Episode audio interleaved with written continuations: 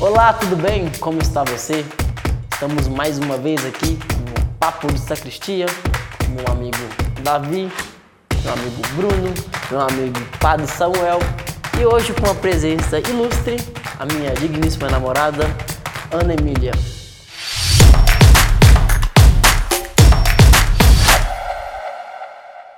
Logo de cara, quero fazer uma pergunta para ela. Como foi arrumar um bom namorado? Melhor perguntar como foi arrumar um namorado, né? O bom já é um adjetivo. Passa depois. É aquele negócio, eu rezei pra encontrar a boa pessoa. Se ela não rezou, o problema é dela. É, ela não respondeu direito. Importante. Seja bem-vinda, Ana. Obrigada. Mas aí, como foi arrumar um bom namorado? Durante o programa a gente descobre, pode ser?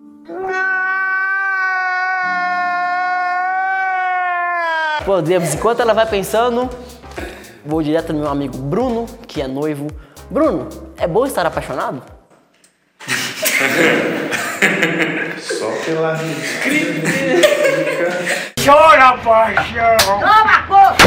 Não, estar apaixonado é um problema gravíssimo. Você fica inquieto, você fica é, ansioso, gera é, tensão. Estar apaixonado é um problema. Se tiver aí em casa meu companheiro que está me escutando, você, me entende. Estar apaixonado é um problema gravíssimo.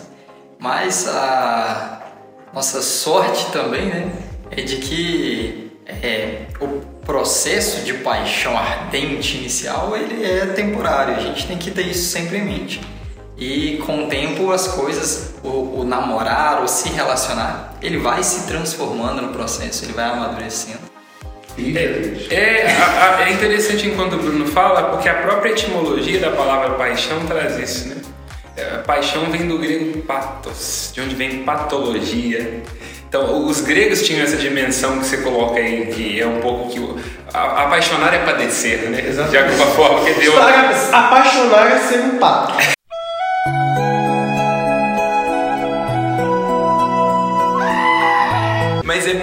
Interessante essa perspectiva. Eu acho que é, é- é próprio da vida. A, a vida dialoga com essa intensidade e com essa falta.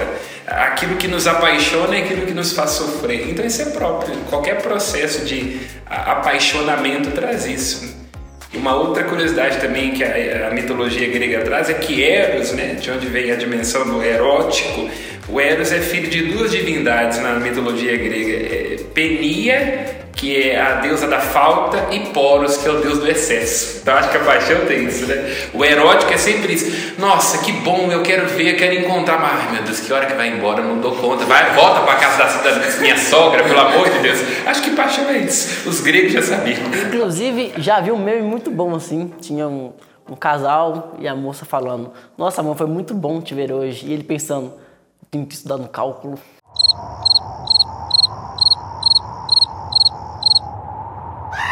Mas então, Davi, o senhor esteve muito apaixonado na sua vida? Já.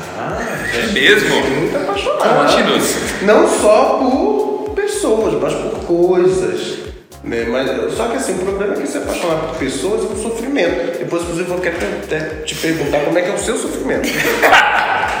Mas já tive assim, eu já tive, ainda tenho, ainda sou muito apaixonado por coisas. Por exemplo, eu sou muito apaixonado por MPB. Né? Vê-se, né? Esse, né? Percebe-se aqui. Sou apaixonado, gosto, sou apaixonado por literatura, nossa literatura nacional, que é muito rica. É pena que ela é tão. Escanteado. É, ela fica muito por escanteio, a gente dá muita importância. Inclusive eu também já tive esse momento de dar importância para outras literaturas. Harry A literatura brasileira é muito boa. Senhor dos Anéis. Mas assim, paixão por pessoas, assim, eu tive aquela paixão. Aí depois esfriou. Jack. Jack. Paixão é movimento, naturalmente. É, é o que movimenta, é o que impulsiona, seja por uma coisa, seja uma pessoa. Não tem como viver sem estar apaixonado, né? Que vida horrível. Seja por uma pessoa, seja por alguém, por algum trabalho. Por um projeto, Por né? um Por uma projeto. ideia, por um Exato. desejo Porque de como você falou, evangelização. movimento, a paixão movimenta a vida. Uma pessoa que está apaixonada pela outra, ela se movimenta no sentido assim, eu quero que essa paixão se torne um amor, geralmente não se torna, mas pelo menos se movimenta, entendeu? Eu, quero, eu me apaixono por uma coisa, eu quero me especializar naquilo, eu quero saber mais sobre aquilo, eu quero conhecer mais aquilo, então realmente... Agora, no caso das pessoas, por que, que você diz que eh, geralmente não vai pro amor? Com, Hum? com relação à pessoa, geralmente não vai pro amor. Você falou assim, ah, a pessoa se apaixona, mas geralmente não vai para um amor. Eu acho que o amor, ele é um, não é bem um momento, não é uma, é uma construção. Eu, eu né, no meu ponto de vista, o amor ele é uma construção, ele é uma construção, ele é uma é, de, co- de como é que eu posso dizer, de coisas muito frágeis, igual por exemplo respeito. Pra mim, se você num relacionamento você ama uma pessoa que não te respeita, aquilo não é amor, é uma doença. Qualquer coisa, menos amor. Então, primeiro você tem que ter respeito, pelo menos respeito próprio. É o tal do relacionamento tóxico. É, é tá falando. tóxico. Né? Que hoje todo mundo, tudo é tóxico, né? Tudo é muito tóxico. Menos a pessoa que fala que tudo é tóxico, né? Que aí essa pessoa é o alecrim dourado. Mas, Nascer no campo sem Exatamente. semeado.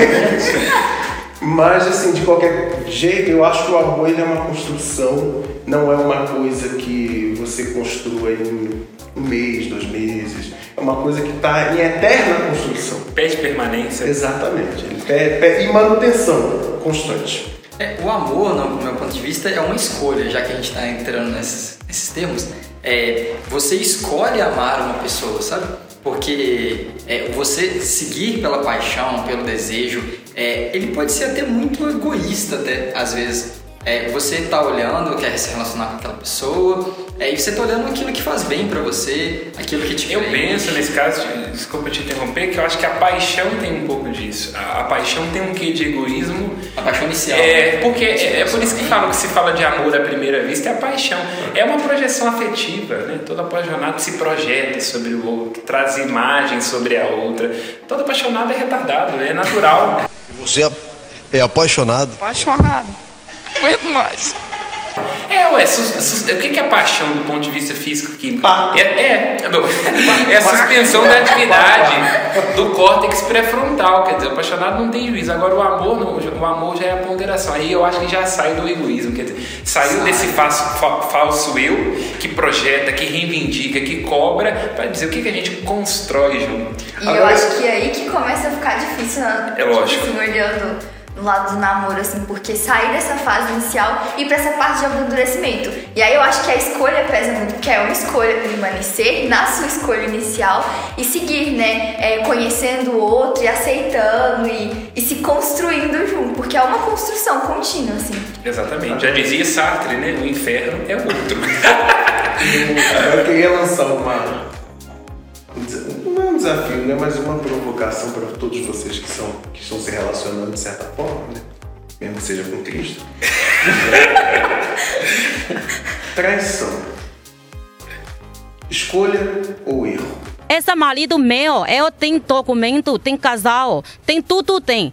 Você, essa aqui, meu marido, você é rapariga, rapariga. Eita, avesso. Acho que traição é avesso, né? É, é uma falta de alguma coisa. Acho que não justificando esse ou aquele ato, mas aquele que traz está dando testemunho de uma falta. Acho que ninguém em sã consciência, em posse de si e dos próprios sentimentos, trai. A traição está dizendo de um avesso. Uma coisa que eu não sei lidar dentro de mim, uma coisa que eu acho que o outro não está me dando. né? Escolha, eu acho que depende. A psicologia iria dizer talvez nem tanto. Isso também entra nos desafios do namoro, né? Muito. Na- namoro tem muitos Mesmo, né? desafios. Né? Então, essa falta de, algo do outro é um desafio a ser superado também, com uma conversa, enfim, du- durante esse período de construção, né? Igual, O tédio, né? É tá. natural que todo relacionamento leve pro tédio. Eu acho que o tédio, ele, ele é o pai da traição, né? Ai, de novo, isso, só isso, não, não me vê. Eu acho que aí tá um, um bom caminho para eu iniciar uma traição. Quer dizer, quando estar com o outro ou com a outra entedia. Eu acho que aí. É, e, e é uma falha, na minha visão, assim, de passar dessa paixão inicial, esse ardor, esse desejo, aquele interesse é, inicia visualmente, depois pelas experiências é, muito sensoriais mesmo, é, falta algo para você chegar naquilo que é amor. Não necessariamente é isso aqui vai acontecer no início. Pode viver um período de paixão muito longo, pode ser casado há anos, mas ainda não evoluiu, não amadureceu nessa questão do amor. E aí eu considero assim a traição apenas como um dos problemas que podem surgir nesse processo que eu vou chamar de certa maneira da incapacidade de amar. Incapacidade de Entendi o que você está querendo dizer. Você tá dizer que a, a traição, na verdade, ela já é o rito fúnebre, quer dizer, já tem um defunto antes aqui. Alguma coisa já morreu para chegar nesse ponto, né? Aqui Perfeito. o namoro. Exato, Não perfeito. está mais entre nós. Perfeito, exatamente. Acho que esse é o Por isso ponto. que paixão com gente é complicado. Você prefere os cachorros? Eu queria escutar Não, eu prefiro coisa, sabe? Assunto. pai de perto, eu já vi, mas namorar, Pai de pelo amor de Deus. Mas eu queria escutar a perspectiva da Ana. Como é que é essa perspectiva do namoro, da, da- da perspectiva feminina? Nos, nos ajude a entender. Como é que é Sem isso? colocar pressão, mas você está representando todas as Nossa senhora! Todas as mulheres felizes no namoro. Eu prefiro o termo mulheres até. Mas que se alongar. ai. Mas acho que disso que todo mundo falou, assim. Namoro é uma construção, não é fácil, é muito difícil. É, mas é difícil porque é se doar pelo outro, assim. E a gente não é igual, nenhum de nós é igual, todo mundo é diferente. Cada um tem um jeito de lidar com as coisas. E pelo jeito mesmo, jeito. É, meu jeito de ser, o jeito dele de ser, pela natureza mesmo. Ah, sei lá, gente. E o, e o feminino, como é que você acha assim que os maiores desafios para o feminino ali do relacionamento? Quer dizer, onde é que você sente que às vezes o feminino não é alcançado no relacionamento, né? Que, que eu escuto às vezes muito isso é, no que as pessoas partilham da própria vida, dos afetos. Olha, às vezes o feminino precisa ser mais escutado. Quando você escuta outras amigas e tudo, o que, que você sente nessa perspectiva? Ou quem é casada, você já escutou alguém falando sobre relacionamento assim? A questão de ser ouvida também, apesar de que aqui a gente é totalmente ao contrário.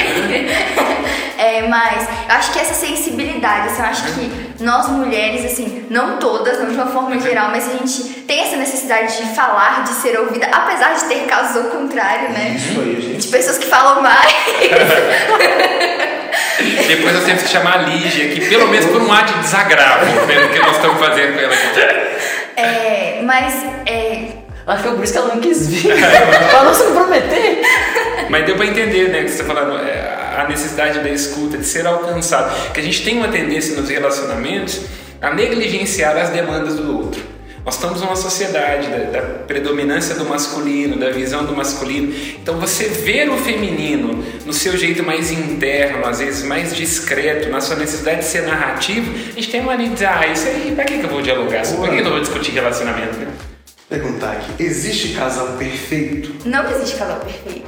Não, vocês existe. não são perfeitos. Não, Eu acho vocês um encaixe perfeito, a tampa é não. A corda é caçamba. Mas eu acho que o encaixe não tem a ver com perfeição. Eu acho que o encaixe tem a ver com encontro, entende? É, exatamente. Porque perfeição pode dar a impressão assim, olha, não tem sombra, não tem dificuldade, não tem avesso. Não.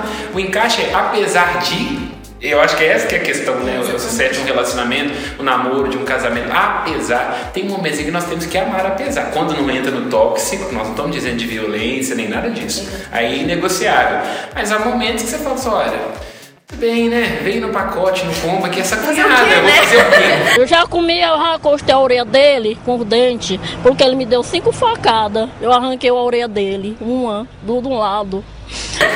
Vou fazer o quê? Eu acho que foi um erro de projeto do céu, mas é sua irmã, que, que eu vou fazer, né? Traz pra cá, vamos comer uva passa, Feliz Natal.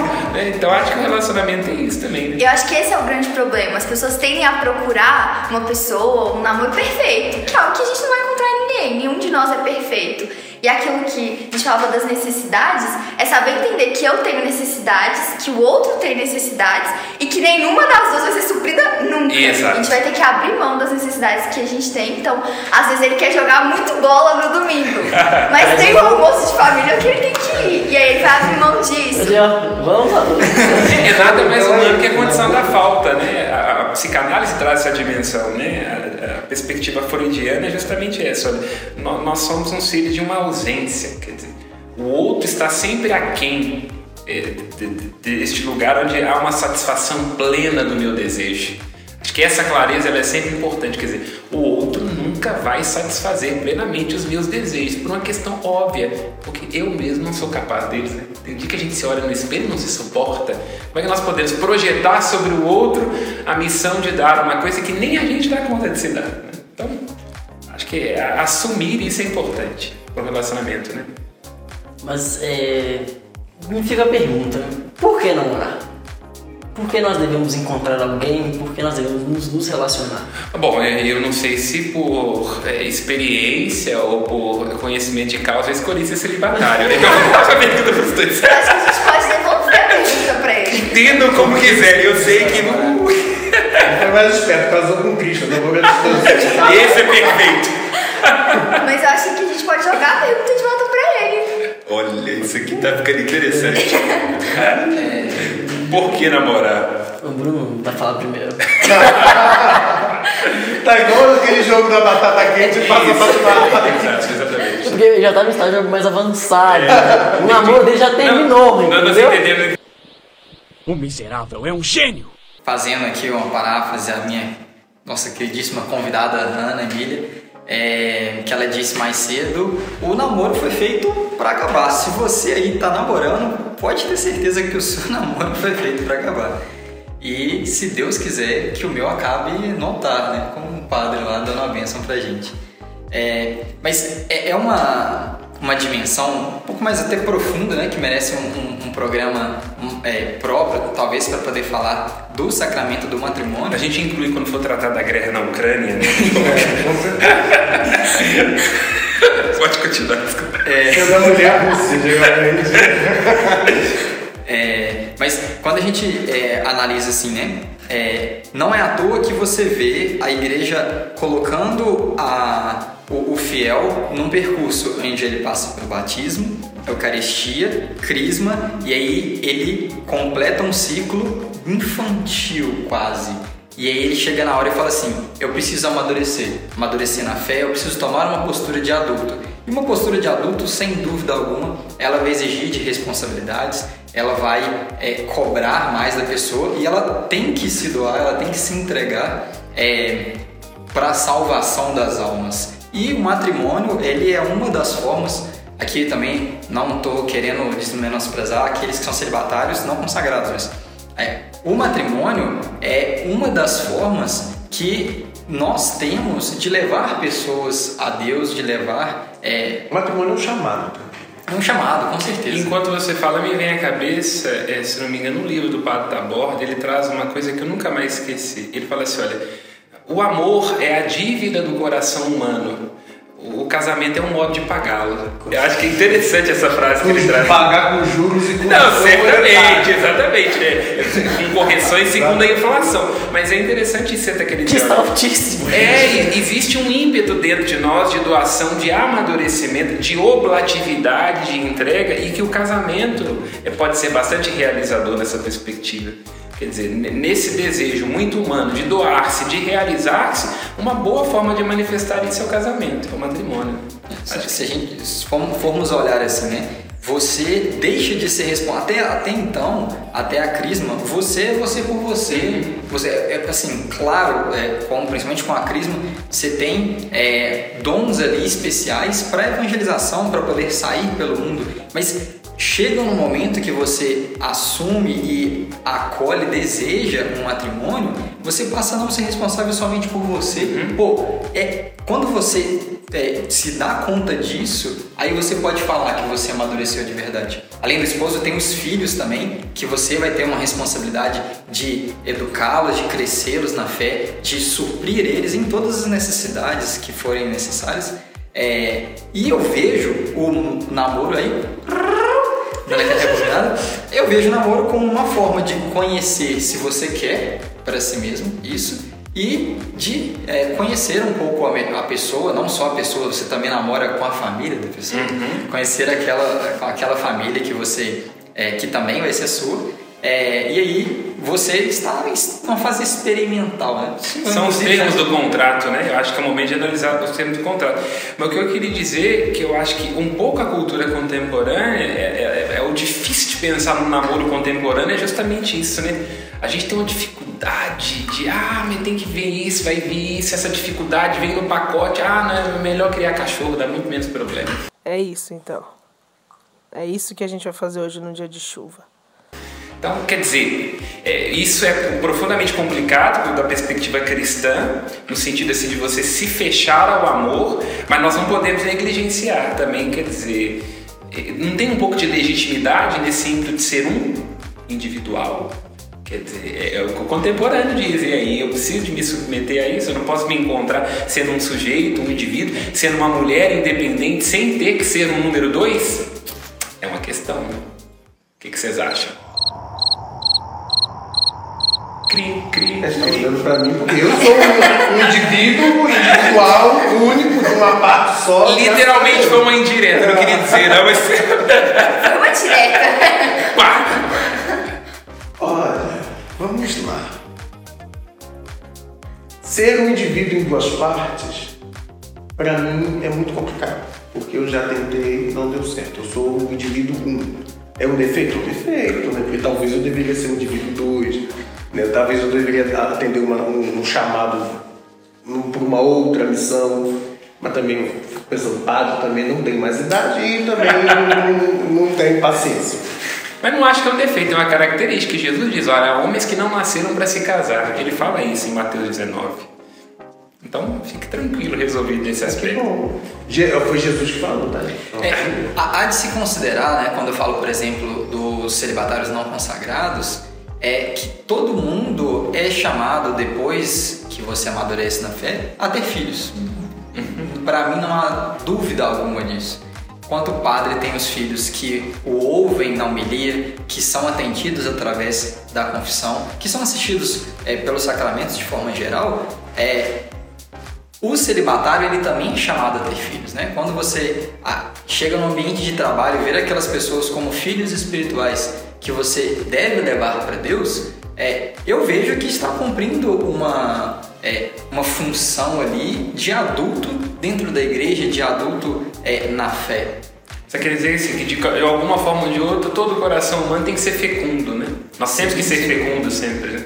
É, e você é, se encontrar como alguém sozinho em termos de que não vai se relacionar, não vai casar, não há o menor problema com isso. Uma mulher bonita como eu. É de se jogar fora, Não, é não. Todo mundo, eu, eu acho qualquer homem no Brasil.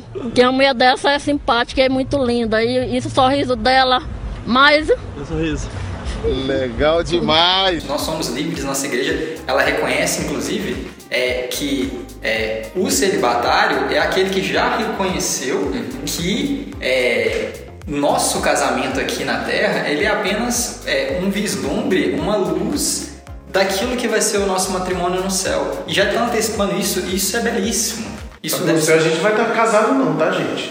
Pelo amor de Deus. a Jesus gente também não vai tá falar isso, casado, né? não. É possível, sogra no céu, lugar, né? É, mas eu vejo isso assim como uma forma belíssima de vida, sabe? O que eu é, não vejo nenhum problema, assim, ah, não quero me relacionar com outra pessoa, tudo bem.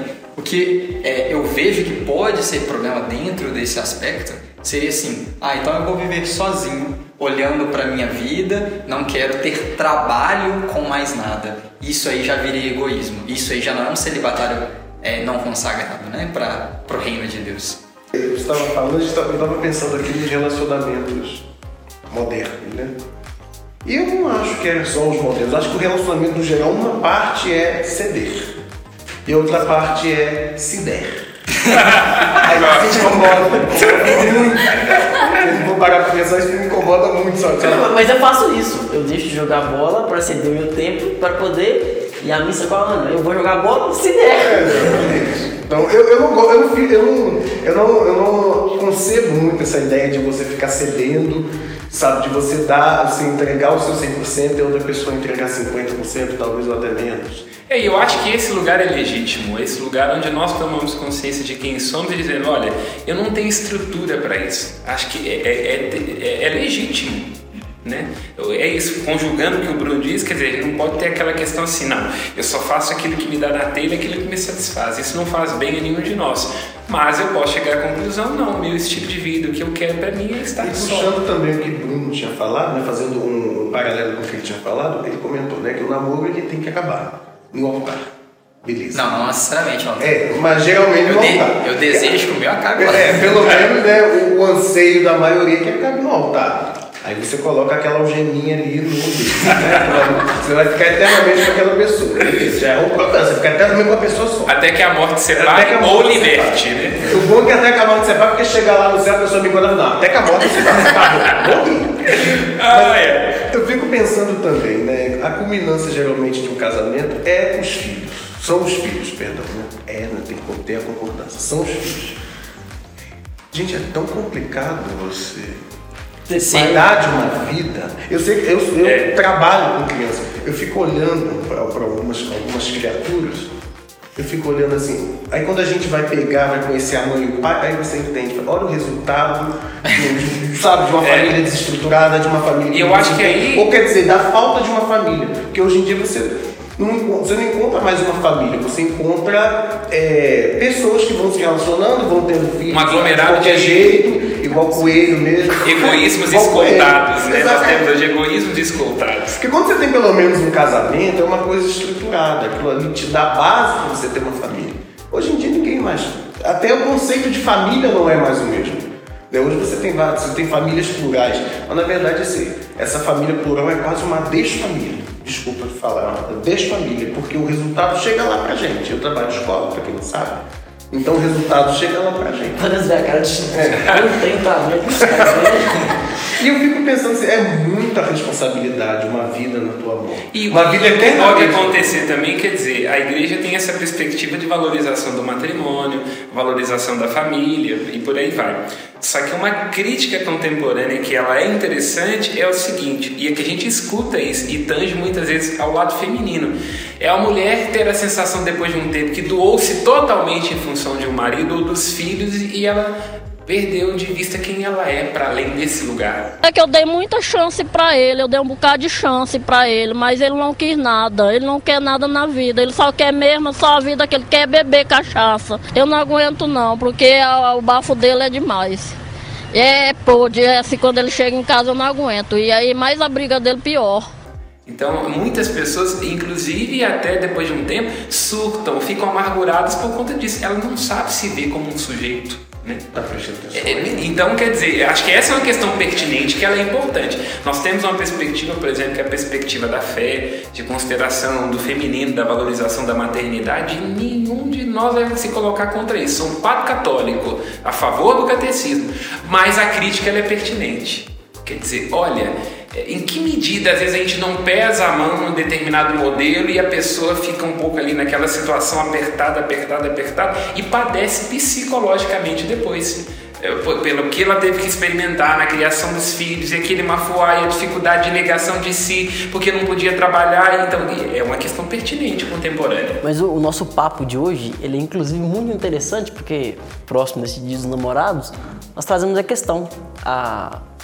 Qual é a diferença de um namoro cristão? O namoro cristão também prepara para esse, esse, esse caminho de, do matrimônio, de ter filhos e criar os filhos. Né? Então, qual a diferença de um namoro para um namoro cristão? Eu diria que a nota fundamental do namoro cristão é, é encaminhar-se para que esse relacionamento seja um sinal do amor de Cristo pela igreja. Essa é que é a dimensão. Então, quer dizer, a perspectiva é Cristo apenas reconhece como sacramento aquilo que é um dado biológico natural. É o encontro de dois seres para constituir-se, reproduzir, por aí vai. Cristo pega isso e diz: não, não é só. Quer dizer, existe aqui uma união que fará de, deste entrelaçamento de subjetividades, de desencontros, esse combo eh, será um sinal divino. Então, acho que essa é a nota característica, eh, penso, né, antes de tudo, que essa é a nota característica de um relacionamento cristão. Acho também que é esse, que nem. Não lembro quem falou, mas é esse caminho mesmo que a gente vai fazendo, né? É, Bruno comentou, né? O namoro ele foi feito pra acabar. Se ele não tem um propósito, ele tem que acabar porque não tem um propósito. Mas se ele tem um propósito, ele quer chegar no altar, ele quer constituir a família. E aí, pra que a gente. Pra que realmente assim seja algo feito com consciência, algo que seja feito assim com maturidade, não completa, porque durante a vida você vai amadurecendo com o tempo e vai construindo com o tempo essas relações para até mesmo ser uma construção saudável, sabe? Que não pese a mão para um lado só, que seja é, uma parceria ali mesmo, um companheirismo é, conjunto. Então acho que o namoro é esse, tempo que a gente tem ali de, de se conhecer, de se de, de amadurecer, né? Porque quando você pega um casal ali no início do namoro um casal depois de muito tempo, é outra maturidade, é outro casal. E amadurecendo e percebendo que a responsabilidade de ter uma família, que a responsabilidade de, de criar os filhos ela é grande, mas que é divino, assim, é uma missão e você consegue, sabe? Então, para mim é um tempo bem de preparação, conhecimento e desafios, assim, que nunca vão acabar, vão até que a morte separe. Eu acho que esse, em essência, é o grande apelativo da fé cristã.